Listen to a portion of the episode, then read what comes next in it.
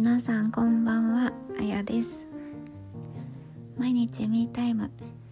このラジオでは内気で不器用な性格の私が30代に入ってから不思議と生きやすくなったマインドと日々の気づきについて発信しています。皆さんお元気でしょうか？お盆が始まりましたねいよいよ、えー、我が家ではお寺さんにご挨拶に行ったりお墓参りに行ったりあと家でもお盆の飾りを出したりとか、えー、迎え火したりして過ごしていました。私は職業柄ですね世間がお休みの時も仕事っていうことが多かったんですけどむしろみんなが休んでる時こそ働かなきゃみたいな感覚がずっとあったんですがやっぱりこういうイベントのイベントごとの時にお休み取って家族と過ごすのって大事だなって改めて思いました。そうじゃないと季節感覚もねなくなっちゃいますしね。今日お寺さんに行った時に思ったんですけどなんかお寺の雰囲気ってそこの住職さんの人柄が出るなと思ってうちよくお世話になるお寺さん2箇所あるんですよ。一つは父方の親戚の方でお世話になっているとこでご住職ももう大ベテランっていう感じのあの建物もねお寺も厳格で歴史を感じるようなこうちょっと緊張するような感じのところなんですけど今日行ったのはあの母が亡くなってからずっと法事とかでお世話になってる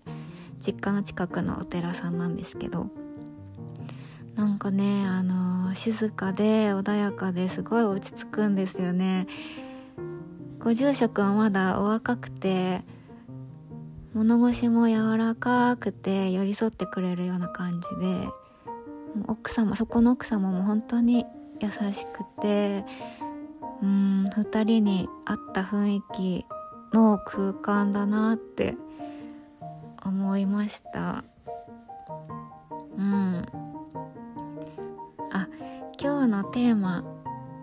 に移るんですけど、はい、あのお盆に絡めてですねちょっと霊的な話をしたいと思います。と言ってもあの怪談話ではなくて、うん、怪談私苦手なのでね絶対この番組ではしないと思いますけど今日のテーマは、えー、この人生の先にあるものというテーマでお話ししていきます。そう私ね霊感とかないんですよ。全くなくて。あの病院で夜勤してたこともあるんですけど全く見たり聞いたり感じたりっていうことはなかったですね。ありがたいことに。もうあったらちょっと働けないですよね。なんか同僚がこううちの病棟うちの職場で霊を見たっていう話はあったけど私その時一緒にいたんだったかな。でも全く分かんなかったし あのよくみんながねあなんかこの病棟のあの場所ってなんか嫌な感じするよねっていう話があってももう私あの全然わかんないみたいな。そんな感じでした。あの夜勤の時もあの夜勤中こう長いので16時間あるのであの緊急入院とか特別あの忙しくなければ仮眠休憩が少しもらえたりするんですけどで部屋暗くして休憩室で寝ててパッと目を覚ました時に目の前に人影あってあついに私見ちゃったって思ったけど全然ガラスに映った自分だったりねもうそんな。もう全く霊とは一切あの関わりのない人生を 過ごしてるわけなんですけどだからまあ死後の世界とか正直あのあんまりわかんないんですよ。でもなんかね未だに覚えている出来事があってあの高校生の時にうちの祖父がおじいちゃんが亡くなったんですけどその亡くなった時にねあの体に病院のベッドでまだ横になってるおじいちゃんに触れた時にあもうこの中におじいちゃんいないんだって思ったんですよ。でその時のことなんかすっごく印象的でなんかねあその時いとこにも言ったんですよね。あのおじいちゃんいないのかなあこの中にいないって思っちゃったみたいな話したらいとこも確かにおじいちゃんってこれにこの体に今まで乗って動いてたんだなって思うよねっていとこも言ってて。なんかななんて言ったらいいんですかねこうガンダムみたいな ちょっと例えがあれですけどなんか体って乗り物なのかなって思うようになったんですよねその時から。でなんか病院に就職してからもお見取りの場に立ち会うこと何度かありましたけどやっぱりこの高校生の時に感じたことって変わらず、うん、私の死生観っていうんですかね死生観の元になる部分っていうのは変わらなかったですね。うん人生の終わりって体が役目を終えて別のどこかに旅立つことなのかなって思うように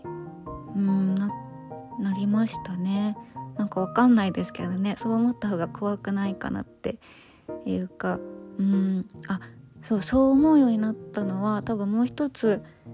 あのきっかけがあってあの小説なんですけどえっとですね中学生の時にこれも中学生の時に読んだ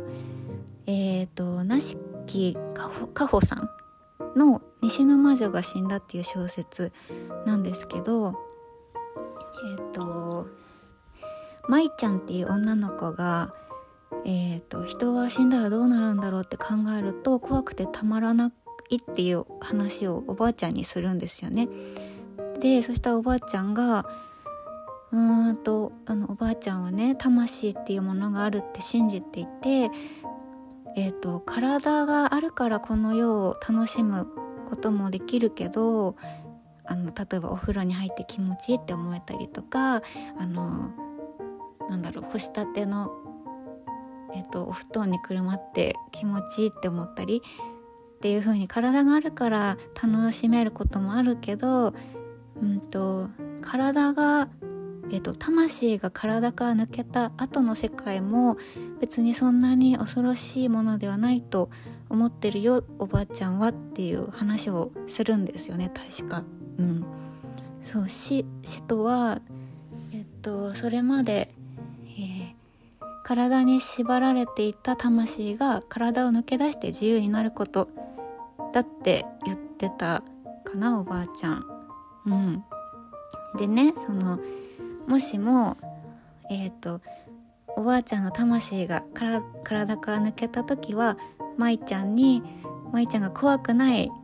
方法で教えてあげるねって約束するんですよ。そしてその数年後におばあちゃんはちゃんと舞との約束を果たしてくれるっていうお話なんですけどそうちょっとまたネタバレしちゃいそうになってるんですけどなんかこの約束の果たし方がねすごく茶目っ気があって素敵だったんですよね。映画化もして映画館で見ましたけどすごい良かったですね。うん。なんかこう死後の世界のことをそんなに悪いものじゃないよって伝えてくれる作品の存在ってありがたいなって思っててなんかうん自分にとってもそうだしこう送り出す側からしてもやっぱりありがたいですよね。こう辛さが和らぐじゃないですか。あとあのディズニーの「リメンバー・ミー」あれもすごい良かったですよね。めっちゃ感動。歌も良かったですしね。うん。はい。ちょっと。着地点が分からなくなっちゃいましたけど。はい。今日お盆に絡めてちょっとスピリチュアルなお話にしてみましたがいかがでしたでしょうか？はい。まああの実際ね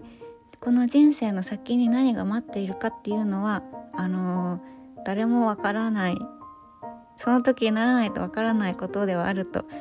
思うしなんかそれでいいと思ってるんですよ。自分が信じたいものを信じれば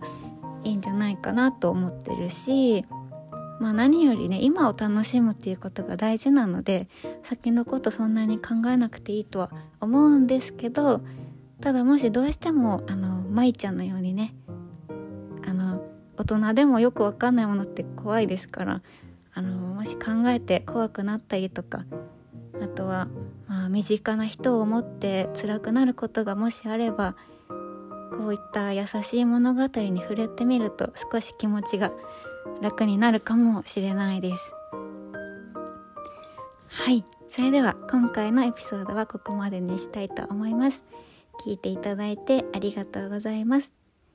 皆さんの毎日が心地よいものでありますように。また次回の配信でお会いしましょう。お相手はあやでした。